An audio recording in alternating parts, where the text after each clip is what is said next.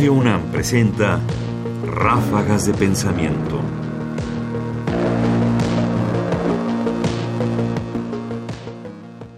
Temas del humor de Quino. Joaquín Lavado, conocido como Quino, murió hace unos meses, dejándonos, por supuesto, todo el legado de humor y de caricaturas que hemos disfrutado todos.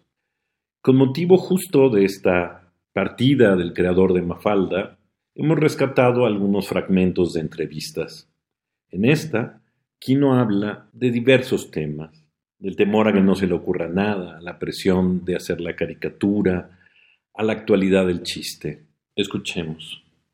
Eh, a mí lo que pasa es que siempre tengo miedo de, después de haber hecho durante tantos años estos dibujos, de que un día no se me ocurra más nada. Y, me ocurre muy a menudo pasarme una semana sin que... Va, se me ocurren cosas, pero que no son graciosas o que son graciosas pero no me gustan a mí. Y me pongo muy mal porque pienso que, es que, ya estoy acabado, no sé. Lo que ocurre es que el dibujante está sometido a unas presiones terroríficas, unas presiones sobre todo de tiempo, porque la historieta diaria o semanal obliga a un ejercicio incesante, a una gimnasia mental. Cuando Mafalda se publicaba en un diario, eh, que yo entregaba siempre, llegaba corriendo con la lengua afuera, entregando así a las 10 de la noche, y el diario ya salía a la calle a la una de la madrugada. Y, pero eso lo extraño porque si vemos a un escritor, generalmente un escritor está dándole vueltas a la idea de un libro, de una novela durante meses, y luego está otros meses o años para escribirla.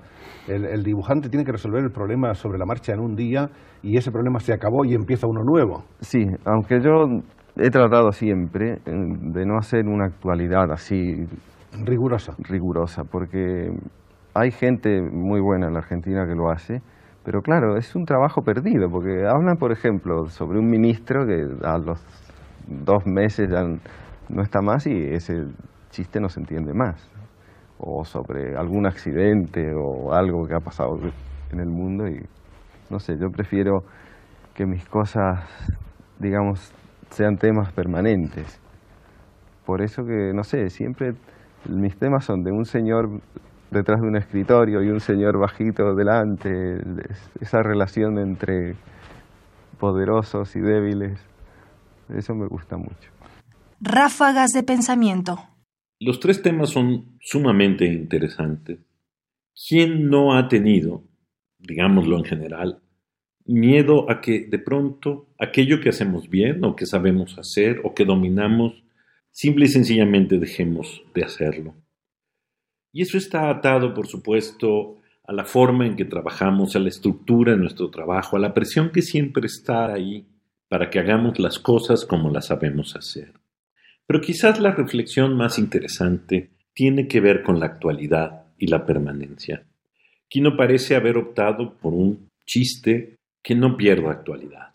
Y en ese sentido, contrasta muy bien su manera del humor frente al humorista que retrata justo al ministro, al presidente, al jefe de la Suprema Corte, al jefe de partido, y que años después requiere para ser comprendida, pues todo un aparato histórico para ubicar el personaje, para entender por qué eso era chistoso.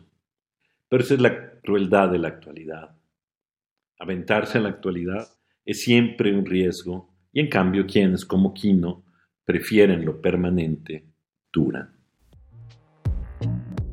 Entrevista a Joaquín Lavado Quino, conducido por Joaquín Soler Serrano para el programa A Fondo de TV Española, España, 7 de agosto de 1977. Comentarios: Ernesto Priani Saizó. Producción: Ignacio Bazán Estrada. Más información en la página ernestopriani.com. Busca el podcast en www.radiopodcast.unam.mx diagonal podcast.